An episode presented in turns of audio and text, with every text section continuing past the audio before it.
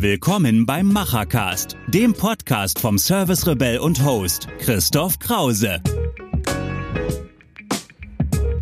Und los geht's. Frisch angerichtet für alle digitalen Macher und Vordenker aus Handwerk, Mittelstand und Digitalisierung.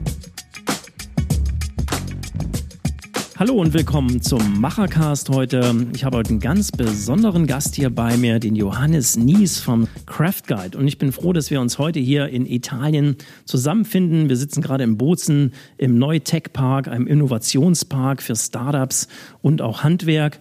Und auch in diesem Bereich ist sozusagen dieses Startup Craft Guide unterwegs. Ja, schön, dass du da bist. Vielleicht stellst du dich einfach mal ganz kurz vor.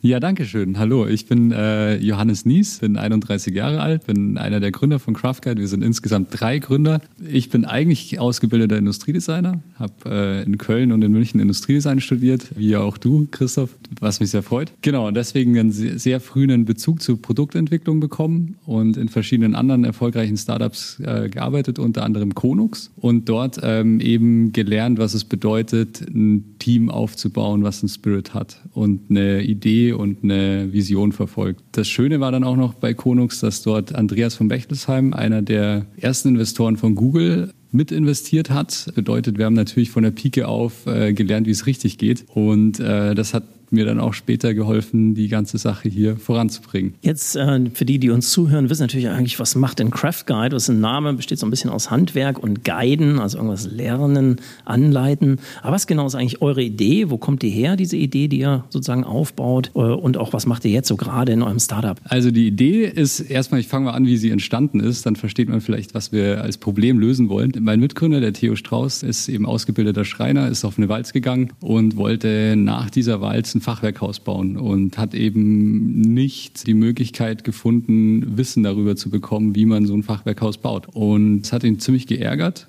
Mit, dieser, mit diesem Problem im Hinterkopf ist er dann halt weiter durch sein Handwerksleben gegangen, bis wir uns dann eines Tages wieder zusammengerufen haben. Wir sind zwei alte Freunde aus der Schulzeit noch. Und dann war eben die Möglichkeit, in dem Betriebsgebäude seiner Eltern äh, was Neues aufzuziehen. Und dann war die Frage, okay, was, welches äh, Problem wollen wir überhaupt lösen? Das ist immer beim Startup die große Frage. Und dann war relativ schnell klar, im Handwerk gibt es eigentlich keine Möglichkeit, ähm, schnell und effizient an Fachwissen ranzukommen.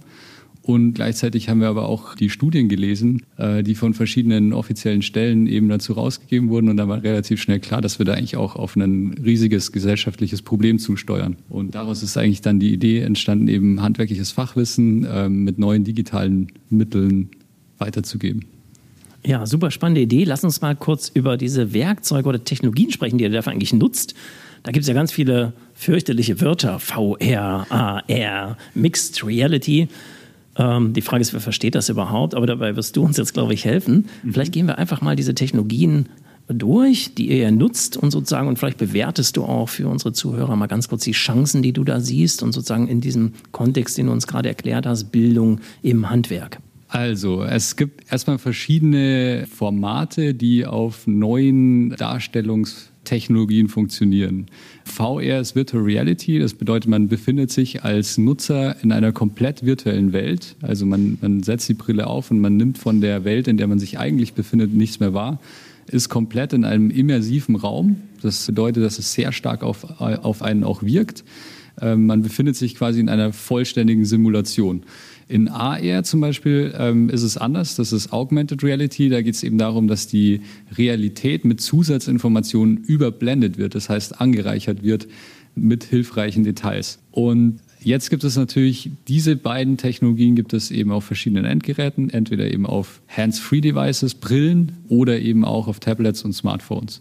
Ist beides möglich man muss sagen, dass die Hands-Free-Devices natürlich noch nicht so verbreitet sind und deswegen gerade was Lizenzmodelle angeht, im Smartphone- und Tablet-Bereich natürlich noch die größten, ja, sag ich mal, die, die größte Marktrelevanz aktuell besteht. Aber die Prognosen sind natürlich, dass es äh, gerade in Virtual Reality und Augmented Reality das größte Wachstum geben wird, was wir jemals gesehen haben. Dann bleibt uns jetzt noch das Mixen dieser Technologien. Das stellen wir uns mal vor. Was ist also dann Mixed Reality? Mixed Reality ist, wenn ein Device beides kann. Wenn äh, ein, ein Gerät quasi einerseits dich in eine komplett immersive Welt versetzen kann, in der du nichts mehr mit der Realität zu tun hast, aber auch aufmachen kann und sagen kann, okay, ähm, ich gebe dir Zusatzinformationen, die dir weiterhelfen in deinem echten Leben. Gibt es da schon äh, Werkzeuge, die man kaufen kann in dem Mixed Reality Bereich? Gibt es da Hersteller, die schon sozusagen das auf dem Schirm haben?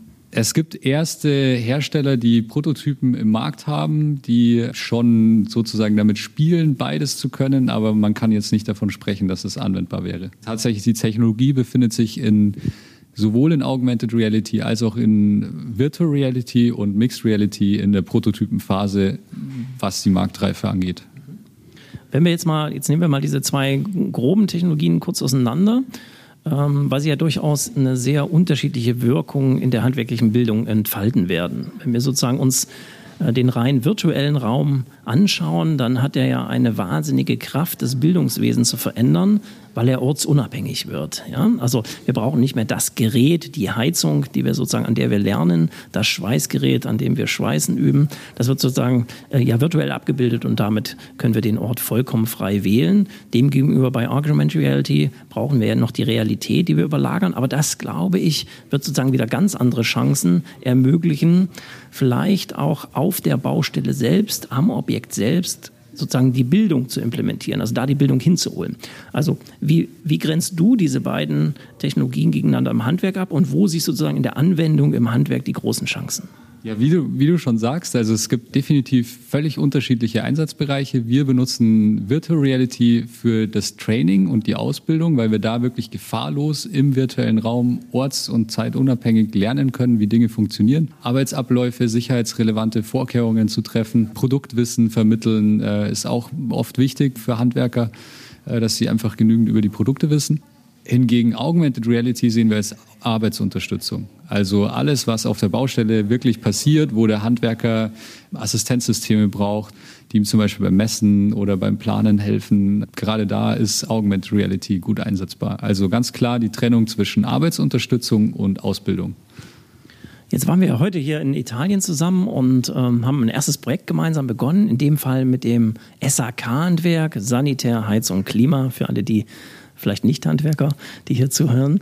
Ähm, das war ein sehr spannender Tag, fand ich, wo ganz, ganz viele neue Ideen auf den Tisch kamen aus dem Handwerk. Es ist unglaublich spannend, gemeinsam mit dem Handwerk eine solche Vision zu entwickeln. Welche Handwerke siehst du denn, sage ich mal, auf Grundlage dieser Technologie sozusagen im Einsatzbereich äh, für relevant? Das ist ja bei, bei 130 Gewerken nicht gleich, sondern welche Gewerke siehst du denn jetzt gerade sozusagen am Zug, die jetzt sich sozusagen auch mit dieser Technologie auseinandersetzen müssen? Also ganz klar natürlich alles, was sich in Richtung Bau bewegt. Also ähm, Innenausbau, Trockenausbau, SHK, Sanitärheizung, Klima, ähm, auch Elektro- und Metallgewerbe. Das sind so die Zielgewerke, die wir jetzt auf dem Schirm haben. Aber neben dem äh, gibt es natürlich auch noch weitere Gewerke, wie zum Beispiel im äh, äh Mechaniker in der Automobilwartung und ähnliche Themen, ähm, wo das sehr stark eingesetzt werden kann. Wir haben eben auch äh, schon größere Projekte in dem Bereich Elektro, wo wir jetzt ähm, uns mit Windkraftanlagen beschäftigen, wo man eben auch ganz klar schon messbar einen Vorteil sieht gegenüber den Schulungen am realen Objekt, weil so ein Helikopterflug eben auch sehr teuer ist, lange dauert und wir da orts- und zeitungebunden ausbilden können. Genau, also es ist wirklich sehr vielseitig einsetzbar. Ich würde mal sagen, gewerksübergreifend. Ja, super spannend, was da gerade sozusagen entsteht in eurer Welt. Ihr seid ja auch wahnsinnig stark am Wachsen als Startup. Ihr habt mit drei Personen begonnen. Ich glaube, ihr seid heute schon über 20 nach wirklich ähm, sozusagen eigentlich ein paar Monaten, die hinter euch liegen.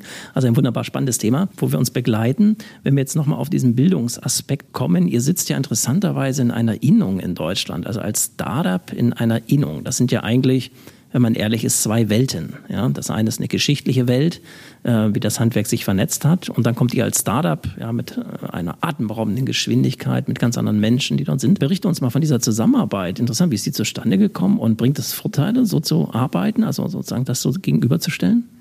Also die Zusammenarbeit ist auf jeden Fall daher zustande gekommen, dass wir vor circa eineinhalb Jahren mit dem Kompetenzzentrum Digitales Handwerk zusammengekommen sind und die uns geholfen haben, mit Erinnerung quasi die richtigen Konzepte äh, zu finden äh, für die Zusammenarbeit, ein gemeinsames Geschäftsmodell auch. Das ist natürlich eine der Grundlagen, dass man da eben kooperativ zusammenarbeitet und nicht nur ähm, Startup eine Branche, sagen wir mal, korrumpiert, sondern dass man eben wirklich äh, kooperativ an die Sache rangeht. Für uns ist es wahnsinnig wichtig, in der Innung zu sitzen, weil die Innung natürlich der Know-how-Träger ist. Also wir haben auf der einen Seite die Hersteller im Handwerk, die, die Industrie quasi, Die Maschinen- und Anlagenhersteller.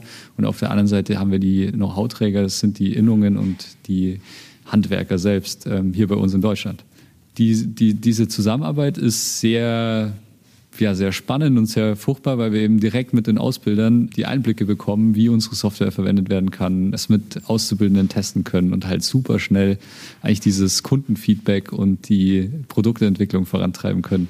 Das ist also eigentlich das, was sich jedes Startup wünscht, einen Testspace zu haben, wo es mit realen Kunden arbeiten kann ja, sozusagen die reale Werkstatt, die digital wird. Also ja. da auch nochmal wirklich auch Lob an euch und Lob an diese Innung, die sofort begriffen hat, nämlich nicht sozusagen diese Startups abzuweisen, zu sagen, hey, mit dieser Welt wollen wir nichts zu tun haben, wir wollen klassisches Handwerk, sondern zu sagen, hallo, Tür auf, kommt rein, wir machen es gemeinsam und gestalten gemeinsam ein neues digitales Handwerk.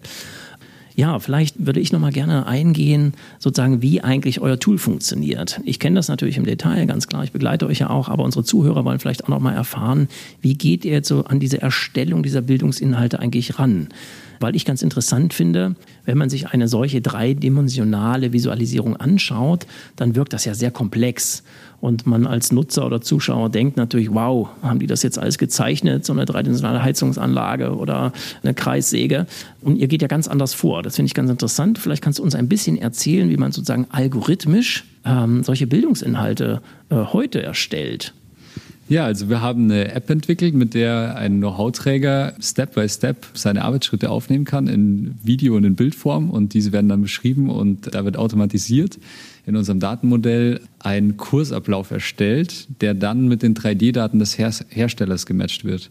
Wir haben ein Plugin entwickelt für eine ähm, Rendering Engine, in der quasi ähm, die Virtual Reality Anwendung, aber eben auch die, die Mobile-Ansicht bei uns ähm, visualisiert wird.